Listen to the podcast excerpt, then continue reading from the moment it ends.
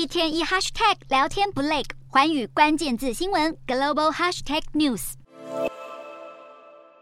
从特斯拉率头调降了电动车的价格之后，各大厂牌也纷纷跟进，导致电动车跟一般汽车的价格不断在拉近当中，竞争也就更激烈了。我们回顾到今年一月，特斯拉是把这两款的北美地区热卖的电动车调降价格，包括了 Model 3是降到了美金四万三千五百元，和一般的汽车相比呢，甚至比最便宜的 BMW 3系列的车款还要再便宜三百块钱，而 Model Y 的税前售价是五万五千元，如果是跟同类型的 Lexus 车种比较的话，售价也是差不多的。而之所以呢，电动车会不断降价的主因之一，就是去年通过了降通膨法，也就是提供高达七千五百美金的税额减免。在电动车都整体的调降了之后啊，我们根据数据显示了，二零二二年底之前，电动车平均的售价是美金六万一千四百八十八。八元，